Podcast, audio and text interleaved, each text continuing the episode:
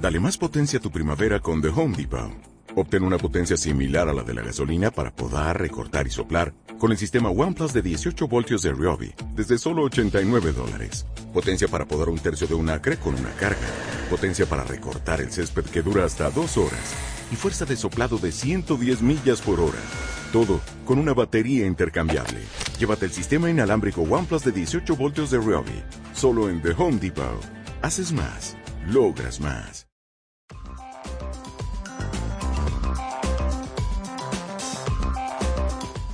Hola soñadoras, soy Celia de Realidad tu Idea y quiero darte la bienvenida al episodio 11 del podcast Emprender con Alma.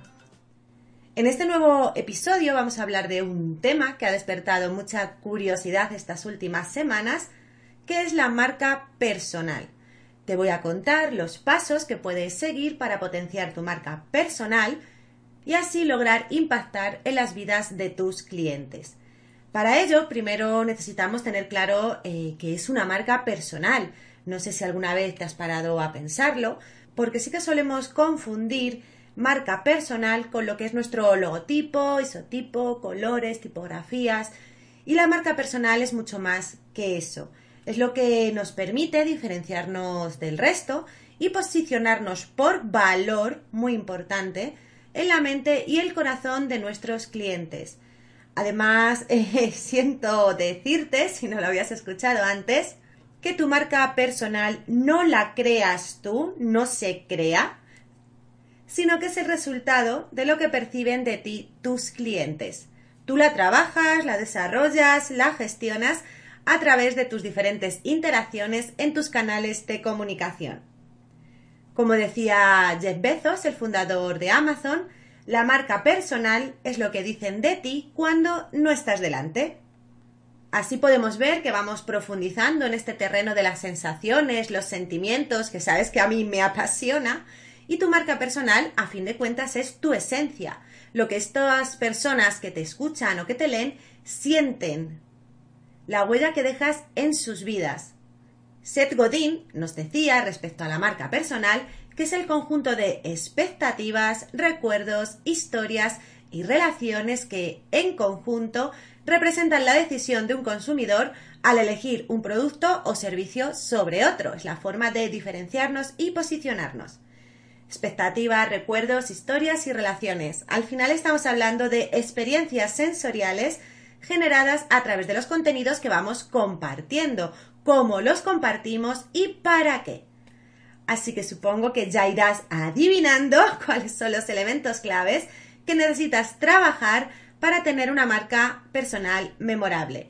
Aquí me permito un inciso. El próximo 16 de septiembre tenemos una Open Class organizada desde Emprendelove. Open Class quiere decir que es de acceso gratuito, la hacemos en abierto, a la que estás invitada. Llevo ya más de 100 diapositivas y lo que vamos a aprender es justamente a esto por el primer paso, escoger un nombre memorable para nuestra marca que nos permita posicionarnos en la mente de nuestro cliente y llegar a su corazón. Esto te va a servir tanto para crear tu marca como para crear marcas para tus clientes e ir aumentando la gama de servicios que ofreces. Así que para más información entra a mi web o búscame en redes sociales porque lo estamos promocionando a fecha de hoy. Y dicho esto, continuamos. Cómo crear una marca personal memorable. Cuenta tu historia de forma empática y magnética para tus clientes potenciales. Un error que solemos cometer al inicio es pensar que todo el mundo es nuestro cliente, y esto lo hemos hablado millones de veces, tanto en redes sociales como en el blog.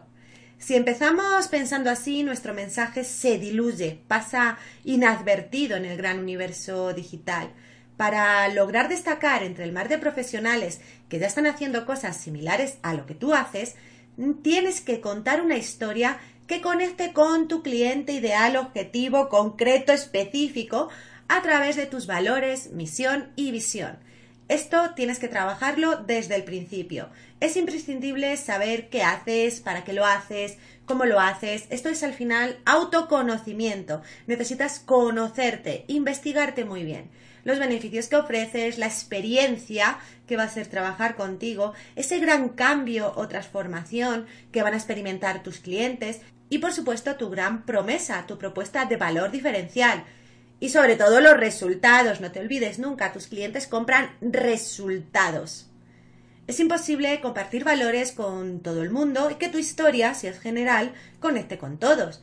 Por eso, definir a tu cliente ideal de forma detallada y escribir pensando en él te va a ayudar a conectar y atraer a ese tipo de público que de verdad va a valorar lo que le estás ofreciendo. Esto en el taller del día 16 vamos a ver cómo hacerlo con una herramienta muy sencillita y te vas a llevar tu radiografía básica de cliente ideal para casa. Y retomando el tema de hoy, es importante dejar claro a lo largo de esta historia por qué tú y no otro profesional. Puede serte útil responder preguntas del tipo ¿qué haces tú que aporte más valor añadido a tus clientes? ¿Cuál es esa ventaja competitiva de marketing estratégico que te permite diferenciarte del resto y posicionarte por valor? ¿Utilizas una serie de herramientas específicas que impactan directamente y de forma positiva en los resultados que ofreces? ¿Cuáles son esas habilidades profesionales que vas a poner a su servicio? ¿Ofreces mejores resultados en tiempo récord gracias a una metodología que tú misma has desarrollado? ¿Eres innovadora y esa creatividad se ve reflejada en la calidad de los resultados que van a obtener contigo?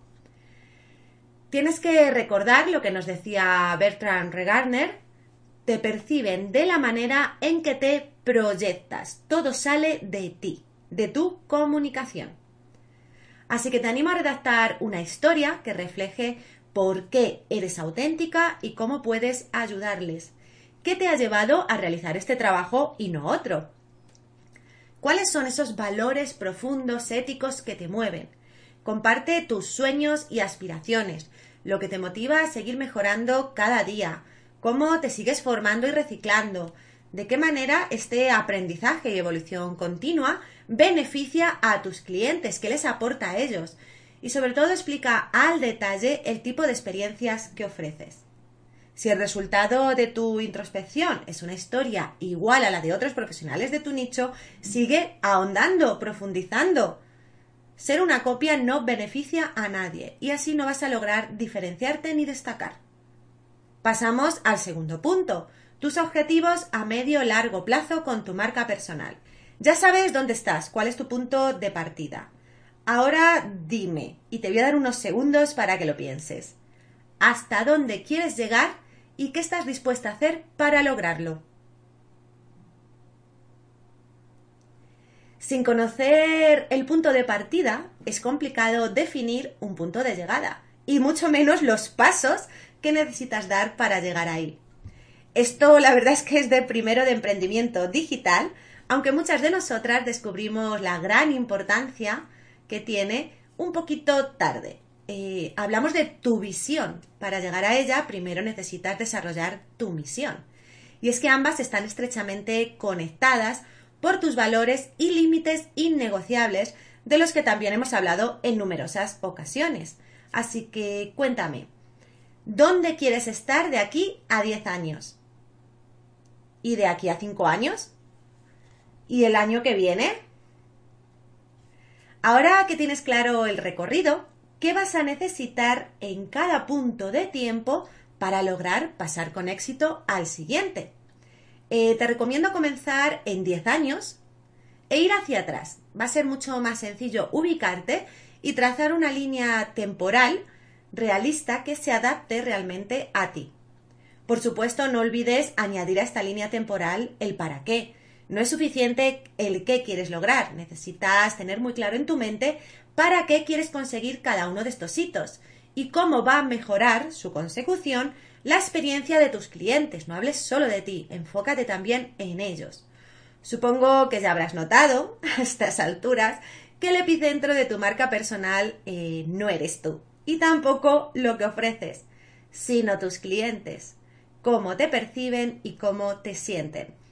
Tu marca personal la crean ellos a través de esas sensaciones y sentimientos que tú les vas transmitiendo.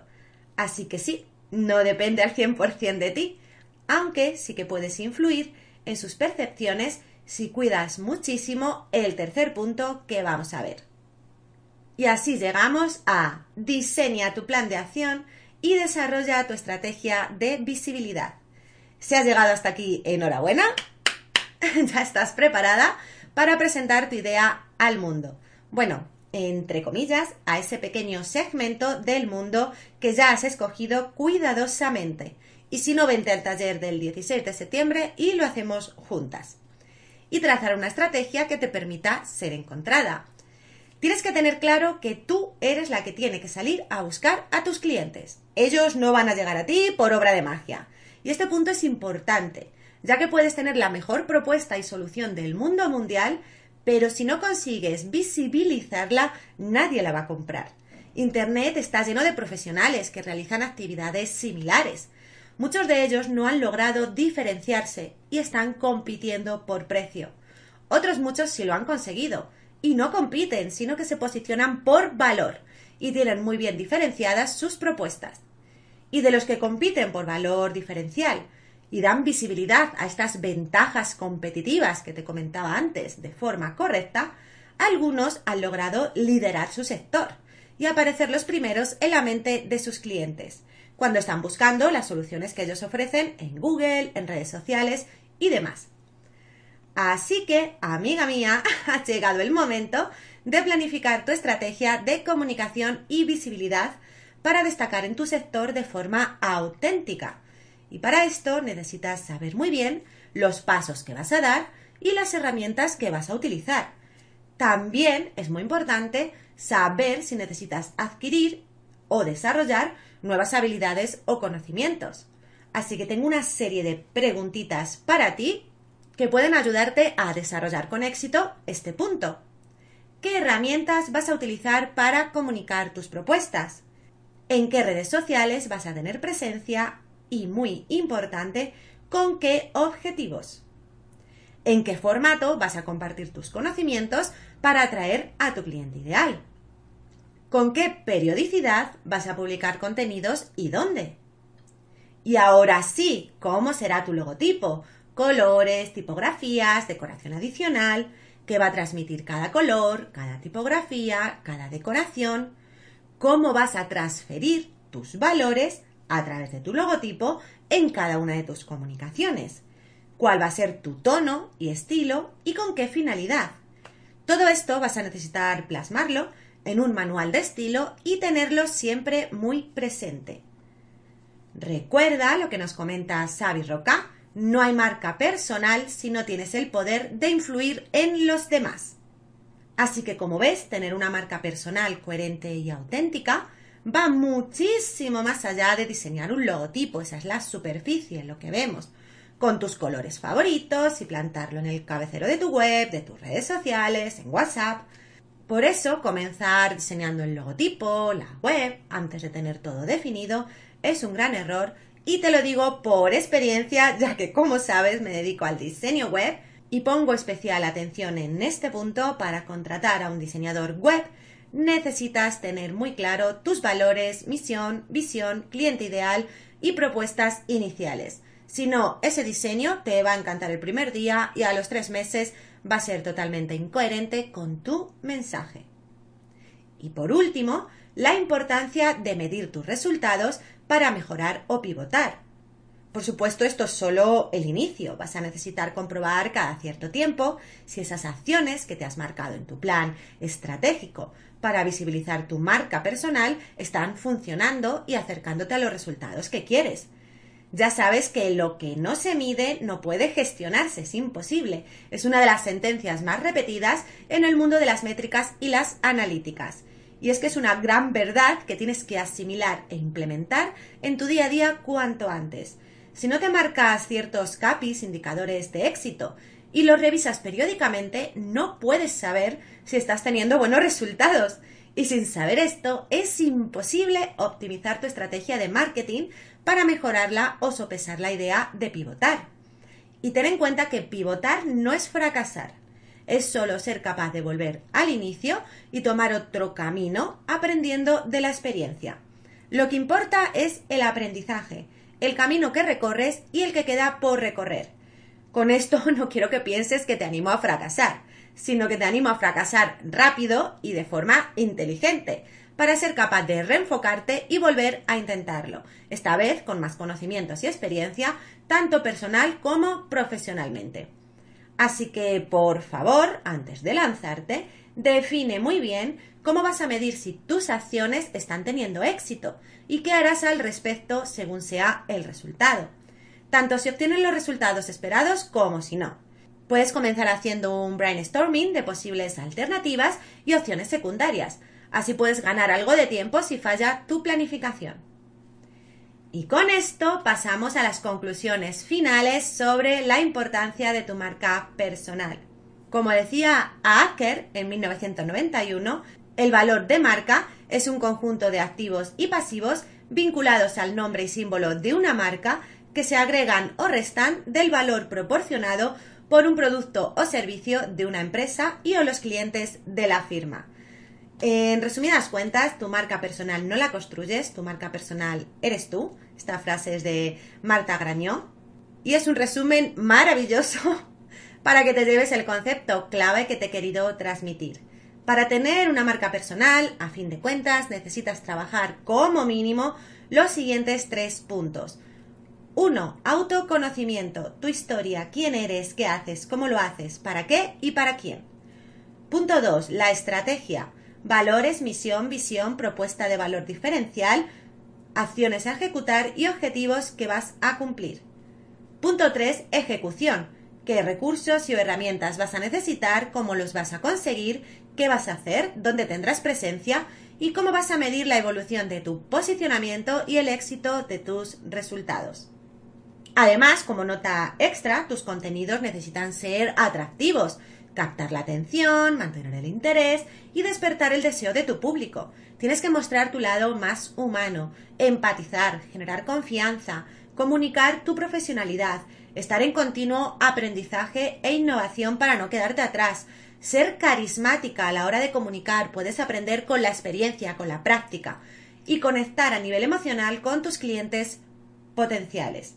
La marca personal, a fin de cuentas, es la huella que dejas en la vida de tus clientes y puede marcar la diferencia entre pasar por el mundo digital sin pena ni gloria o ser recordada y recomendada por aquellas personas que han confiado en ti y te recomiendan a sus contactos. Tú puedes transformar vidas con tus soluciones, pero solo podrás hacerlo si consigues llegar a la mente y el corazón de tus clientes. Y en esto, como ya sabes, puedo ayudarte. Solo tienes que contactar conmigo, vemos en qué situación estás, los objetivos que quieres lograr y reenfocamos tu estrategia de personal branding juntas. Y por supuesto, si estás escuchando esto antes del 16 de septiembre del 2020, te animo a solicitar mi información sobre la Open Class gratuita que organizamos desde Emprendelove donde voy a contarte cómo escoger un nombre memorable para tu marca con el objetivo de posicionarte por valor en la mente de tus clientes y llegar con tus mensajes a su corazoncito. Y con esto terminamos el episodio de hoy. Espero que te lleves un gran aprendizaje y sobre todo que lo implementes. Así que solo me queda desearte un feliz día soñadora y nos vemos en redes sociales.